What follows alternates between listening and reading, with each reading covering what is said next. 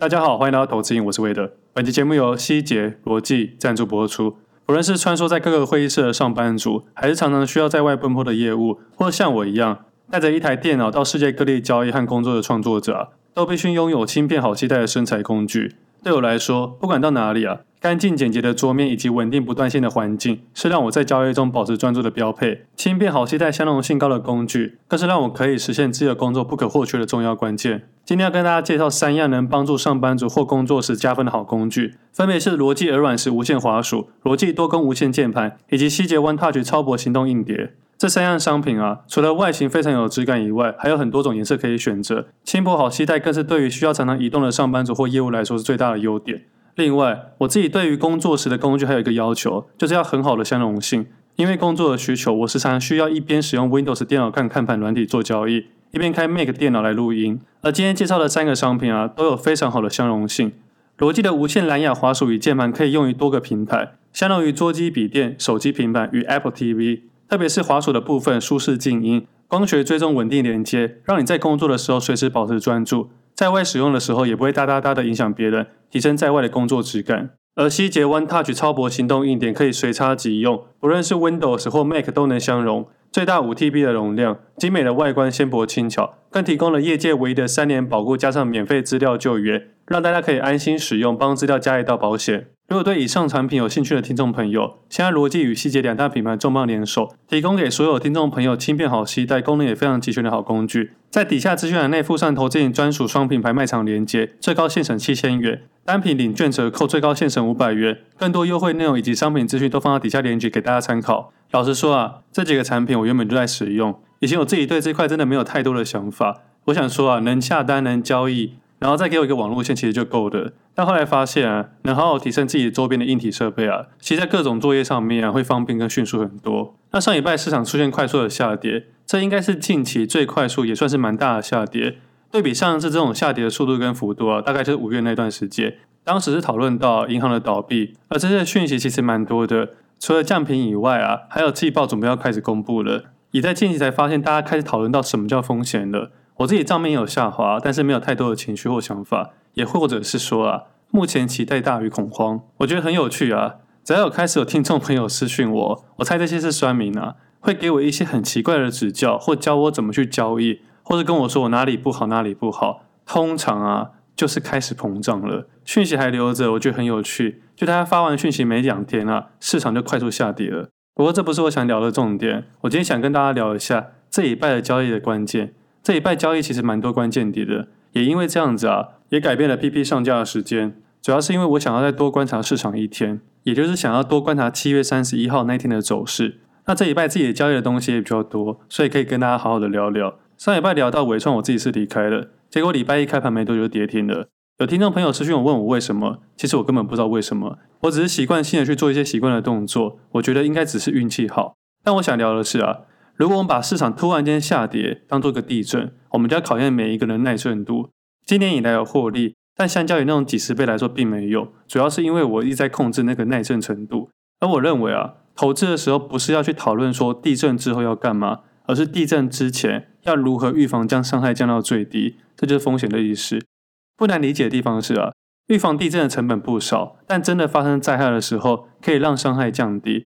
就像我们九二一发生之后。我们盖房子的规格有不一样，也就是变严谨了。相较之下，盖房子的成本也提高，但这些都是为了预防未来发生的灾害。而在灾害发生之前，这些成本啊，也可能是沉没成本。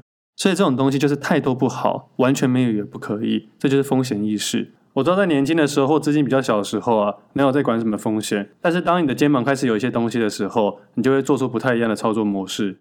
可以说是胆小了，但也可以说的是为了生存。而这个成本日常就有意识，不是发生之后的动作。而且我们都知道，地震是无法去预期的，我们只能在最短的时间内判断有可能发生地震。但聊一下，地震之前有没有什么迹象？以经验来说，可以观察一下市场一段时间的热度跟资金的轮转速度。如果发生原来的操作模式开始没这么大的获利，或是获利下降时，或甚至开始损失时，就能提高警觉。上礼拜的节目讲的差不多的概念，也有看到一个听众朋友私讯我说。我怎么都讲了差不多的东西，我只能说啊，一直想要找新鲜事的人啊，应该还是个新鲜人。做久之后，你把自己的交易模式定位之后，剩下要交给行情去决定的。比方说，你用一样的模式开始没办法大获利，或获利下降时，甚至开始损失时，你就可以慢慢感觉到市场的状态开始改变了。但如果你一直今天用 A，明天用 B，后天用 C，再去找 D 的时候，你根本很难定位现在市场行情到底是好还是不好，还是正在反压。所以重要的是啊，定位自己的交易模式。回到刚才讨论的。要如何观察这个迹象？除了刚刚讨论到了观察一段时间的市场热度跟资金轮转的时候，这就是日常的功课。另外还可以去关注市场热度最高的个股，也是有帮助的。比方说这阵子啊，大家讨论 AI 个股，接着再轮转到其他个股，有题材没题材就开始慢慢轮转。我相信这大家是有共识的。有一些个股啊，号称是 AI 概念股啊，其实连边都没有碰到，但是股价也有可能跟着上涨。但我们这边先把它排除在外。我们可以先去关注啊，那些热度个股里面真的有带来挹注的公司，有挹注的公司其实也不少。但是这么多个公司里面，你可以去找寻你正在交易或是你有兴趣交易的公司都可以。你不一定要所有市场的主流个股都去交易，但是你可以去注意它。以我自己的例子来说啊，主要就观察到上礼拜聊到那两只个股，当市场突然间下跌或跌停的时候，这时候要特别谨慎。连市场热度最高的个股都跌停或快速下跌时，就有可能引发连锁效应。市场资金是轮转的，如果没有新的族群去轮接或新的资金去轮接的时候，最热度的个股开始下跌时，代表最多的面临账上损失的时候，就有可能连带影响其他个股。打个比方说，如果 AI 个股连续跌停，那么其他个股容易被影响。那假设现在热度不高的海运股连续跌停，其实被影响的层面较少。至少现在在海运股上面的人啊，基本上都是超长期投资。而顺带一提啊，电脑周边的成交量快要追到半导体了。以七月份的资料来看啊，应该是有机会的。而这些资料在上礼拜文章里面都有写到，而这个部分也值得去关注。对比二零二一年啊，海运股热度最高的时候，它的成交量是超过半导体的。而这一次有没有可能复制，我不知道。但是啊，以交易量来说，它的确是市场目前热度最高的产业之一。回到刚刚说到的，市场的资金被抽走的时候，我们应该要去怎么去注意它？首先啊，我认为啊。多数的投资人，包括我自己，都不要去想要抽到第一拍，因为第一拍不是我们这种一般投资人能做到的。而且，如果你一直想要凑出第一拍，你可能卖在相对的起涨点，你可能只吃到鱼头，而鱼尾就非常非常的大。所以，我的自己的做法是，尽量不要想要第一拍。即使真的做到，我觉得也是非常非常的难，或者像我一样只是运气好而已。但第一拍没跟到，倒也不用太担心，其实第二拍也是来得及。我们接下来分解一下这一拜的行情。七月三十号当天，除了纬创以外，其实像其他的光宝科、广达也是快速下跌，这些都算是电脑周边设备。我们先不要假设它为 AI 题材。接着我们去观察散热的双鸿跟奇鋐也是快速下跌。而这一阵子啊，除了电脑周边设备以外，散热族群的涨势也是非常的大。而这些类股呢，都在同一天出现快速的下跌。不过我相信这件事情还是有迹可循的。我们再往前推观察两周，仔细去观察很多电脑周边个股开高后短期间都反转，像是和硕、人保、英业达等等。市场在这礼拜下跌之前，已经开始慢慢下跌了，而且多数都是创高再回跌。所以这一段时间啊，开始逐渐出现一些没有观察类股的日子，包括这礼拜连续四个交易日都没有观察类股。而过去两周给我的感觉是啊，市场已经没有这么强的追加意愿，这有点像煮水饺一样，等水沸了加一碗水的感觉。整体市场被降温的感觉，先暂时不要去想为什么下跌，先看好自己的库存有没有下跌。市场资金在短期间还是有快速轮转，只是它在主流族群上面没有这么强的意愿。接着开始观察领头羊的快速反转，虽然我自己没办法在当天离开，而隔天还是有机会的。交易者通常不会只有一次出清，很难有这么准确，但分批绝对是来得及的。更何况如果你一次出清，其实是一个很危险的动作。你等于去预估明天以后的行情，除非你想要暂时休息或暂时抽离，这就是可以做的动作。你只是让你的情绪啊暂时抽离而已。但是我会认为啊，离开不难，难的地方是钱要去哪里。我不能今天做完之后不知道接下来几天或接下来几年资金不知道去哪里，所以才要随时去追踪市场，找寻有机会的地方可以放资金。但其实也不要忘记了，现金也是一种标的。而当你找到新的标的的时候，你就会变成是一种选择权。前阵子跟一个朋友聊到，他说他其实账上获利啊，都还有被套住的感觉。我心里在想，这种被套住的感觉，应该就是他不知道他接下来资金要去哪里。与其说他报了整段行情，不如说他不知道怎么去放手。这好像是啊，你听到某一个内线消息，你买进了这只个股，但是你不知道你下一个内线消息要买进哪一只个股。或许这一辈子就只有这个内线消息可以参与，更何况啊，通常第一次听到内线消息的人都不会买进，通常都会等到第二次，而通常第二次啊，都是把韭菜当内线啊，所以能找到自己的交易逻辑啊是非常好的。除了心理踏实以外，还可以重复复制，这时候心态就比较不会走歪。而我自己认为啊，关键的日子应该是七月三十一号，接着八月一号市场的压力其实蛮大的。虽然指数上面没有快速下跌，但是当天也是没有观察类股。而我自己对观察类股的感觉就是啊，今天没有新的资金来到新的个股，而通常我不会新增部位，甚至会依照市场的状况做出解码的动作。所以连续解码了两天，也让自己的现金水位空出来了。这两天的盘中没有观察类股。而我也在想刚刚上面的问题，钱要去哪里？有多出一点时间才开始看别人在讲什么。而我真的是到这礼拜才知道，原来大家讲 BI 的意思，是不是就是悲哀的意思？我不是很确定啊。我这礼拜才看大家在讲，我知道自己是讯息较慢的人，因为我专心价格，不是专心讯息。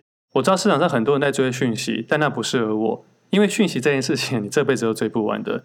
即使你有一辈子的时间，也追不完市场所有的讯息。这是我有一天突然间理解的事情。我打个比方啊，每天都有人死亡，我们不可能一一哀悼；而每一天啊，都有人出生，我们也不可能一一恭喜。但我们可以就我们能做到跟可做到的范围内啊，找寻自己的方式，也就是只参与我们身边能碰到、能看到的快乐与悲伤，而那些看不到、碰不到的，就只能忽略它，因为它本来就是世界转动的一环。这就像市场的讯息一样，它是无限大的，即使市场没讯息，都会有人找讯息。或创造出新的讯息，它是无限大的，所以资讯量很大，但不一定每个都要参与。回到刚刚讨论到的，资金出来了，然后呢？这应该是多数人的问题啊。在去年想什么时候买，买多少，买什么？今年会是什么时候卖，卖多少？卖了之后要干嘛？我其实在七月三十一号以前，就上礼拜录音之前啊，都做了差不多的动作。但自从七月三十一号跟八月一号以后，至少在右侧上面，我快速降低了自己的资金水位，然后慢慢买了一些 buy put。这是今年第一次使用 buy put，然后来到八月二号，隔天再加了一点点。因为这几天快速下跌，整体净值降得很快。我自己的做法不会去预测走势，但是会在看不懂或快速下跌的时候，尽量去避开，至少不要使用太大的部位在里面。当然，这样一定会错过一些部位的上涨，但是啊，这样可以避免自己掉入死局里面。而这次我适度做了一些避险动作，因为它太快了，我才使用 buy put。接着八月三号台风假，八月四号依然没有观察类股。整体来说啊，这礼拜都在降部位，降的速度很快。右侧水位目前偏低，但是左侧还在等待。就像上个月发了一篇 Facebook 的文章一样，市场讯息这件事情啊，很少人会去查证，因为它太大了。但也因为这样子啊，我们才要小心求证。市场现在传的讯息很多啊，我也不会在节目上每个都讲。像近期又有什么超导体，又有降频的事件，我觉得超导体比较奇怪啦。有些人会说它改变世界，好像每一次的多头行情或热度最高的时候啊。都会有东西要改变我的世界，但是不要想太多。